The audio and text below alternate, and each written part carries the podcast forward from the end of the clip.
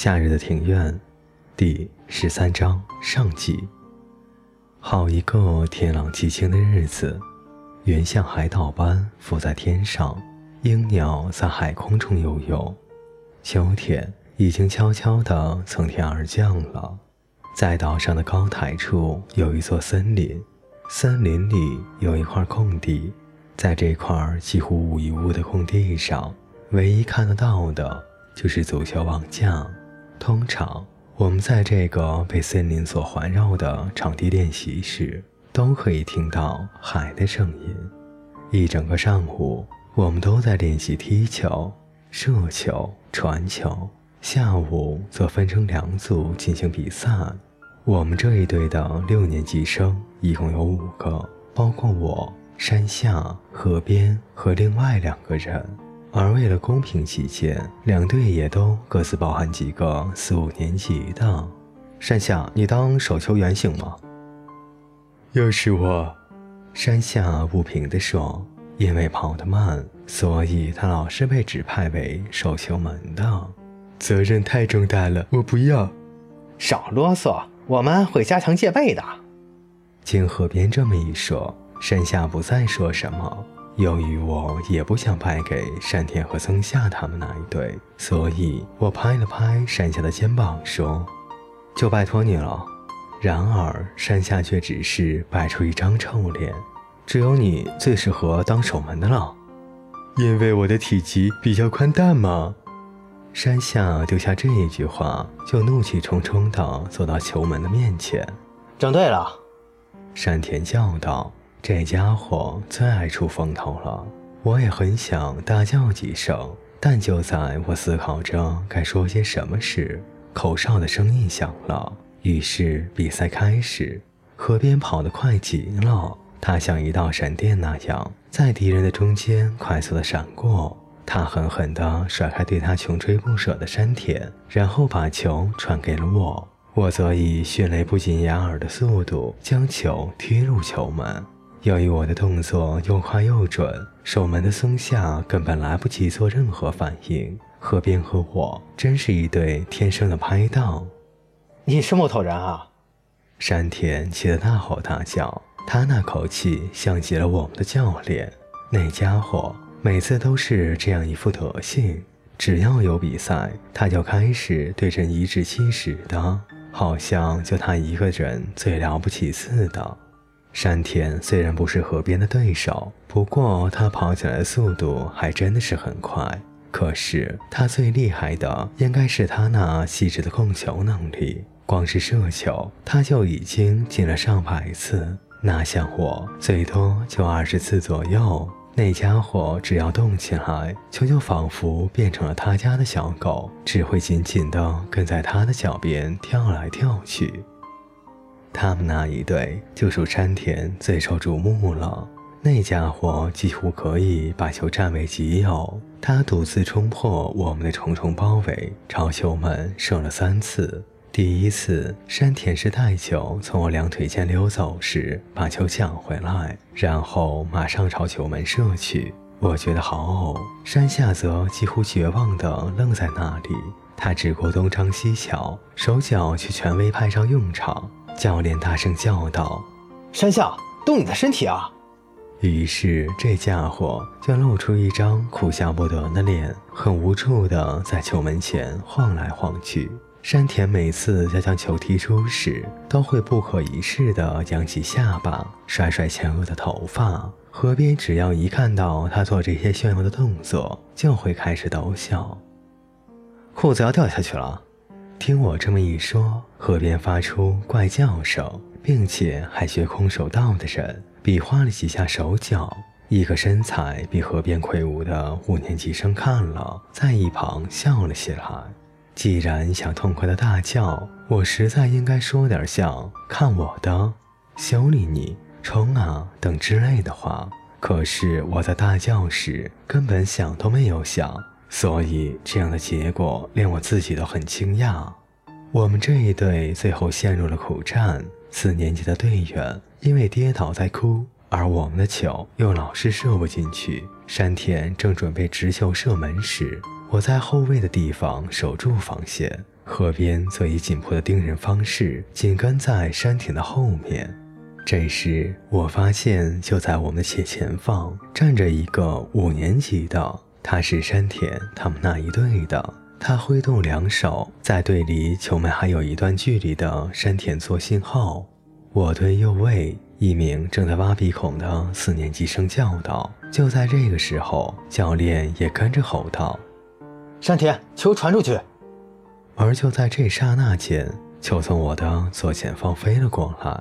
这是一个长射球，看来山田根本就没有把那名五年级生放在眼里。完了！我转头一看，只见山下脸色难堪地站在球门面前，他的眼睛瞪得大大的，就好像是一双被汽车前灯的强光所震慑住的猫眼。那些其实都是在一两秒之间发生的事，然而我却可以将之分解成一个个单独的画面来看。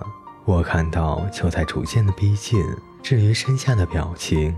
则先是恐惧，然后是两眼无神，最后山下紧抿嘴唇，并将眼睛闭了起来。快动！哎，不要动！接球，接！教练放声大叫了起来。而就在下一瞬间，球静止了，山下的脸好像突然僵掉似的，毫无表情。然后就在练习场上冲力十足的跳着，终于在河边的脚下停了下来。在场的人都愣住了，所有人都茫然地看着山下，而山下则红着一张脸，像一根棍子那样站着不动。山下做得很好，河边叫着，并举起脚来，将球踢得很高。你们三个真不愧是最好的三重奏嘛！大概是不甘心输了。晚餐时，山田来到我们三人的面前，用充满讽刺的口吻说道：“而自从那次得分之后，我们这一队就开始转败为胜，占了上风。你们连小便也要一起去？”山田不怀好意地笑道：“他们三个因为怕鬼，所以上厕所都一起去呢。那是小便三重奏了。”松下逮到说话的机会说。爸妈陪我上厕所嘛。山下竖起神经，由于刚刚被球打到了脸，流了鼻血，所以他的鼻孔里还塞有脱脂棉花。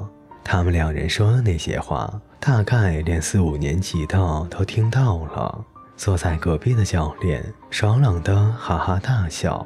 我看着教练，突然有一种被背叛的感觉。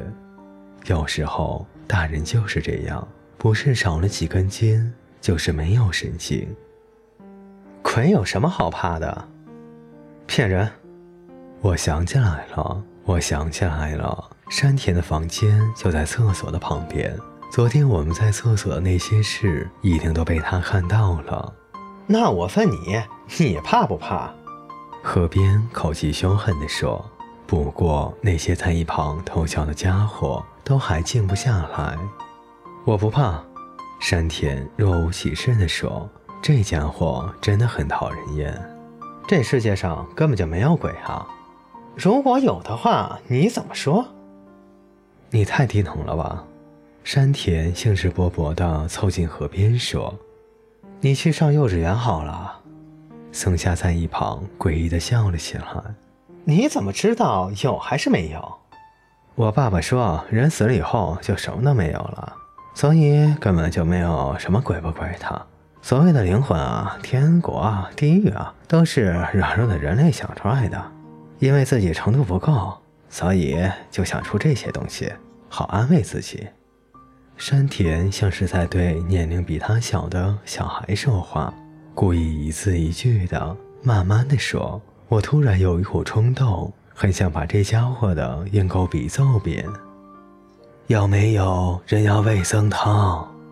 是教练的祖母，她弓着腰提着一锅汤过来。啊，我要。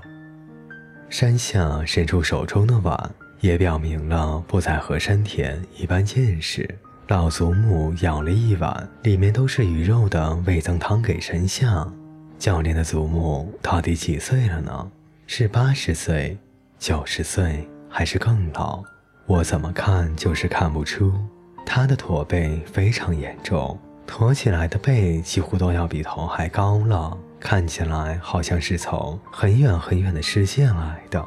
而我唯一可以确定的是，他是我到目前为止所看过最老的一个人。其实我在去年和前年就见过这位老祖母了。只是去年以前，我对于他的老并没有留下什么特别的印象。现在我却觉得我之前的看法是不对的。换句话说，教练的祖母和我们所熟悉的老爷爷是很不一样的。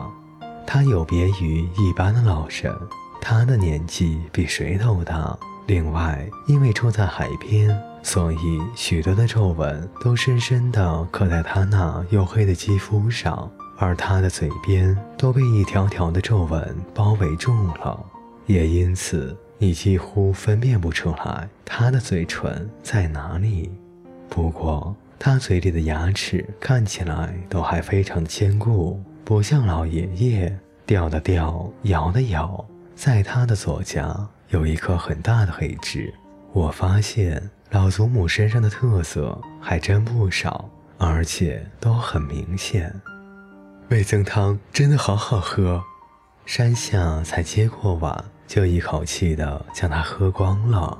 那是因为你白天流汗太多了。老祖母伸手要我的碗，老祖母的手指硬邦邦的，而且还有一点点的变形。我轻轻的把碗传过去。这味噌汤真的很好喝。山下盯着朝天的空碗，自顾自的点头。这个味噌是自己做的吗？我们家已经不自己做味噌了，想做也没办法做了。老祖母动作缓慢的把碗放在我的前面，因为啊，老祖母换了换坐姿，啊。我看还是不要说比较好，说来听听嘛，拜托了。河边大概觉得事有蹊跷，所以就忙在一旁煽风点火。我们都露出期待的眼神。老祖母最会讲鬼故事了，而且她每年都会给我们讲一讲这个岛上曾经发生的故事。没想到今年的故事舞台就要搬到他家了，一想到这里，我就觉得好兴奋。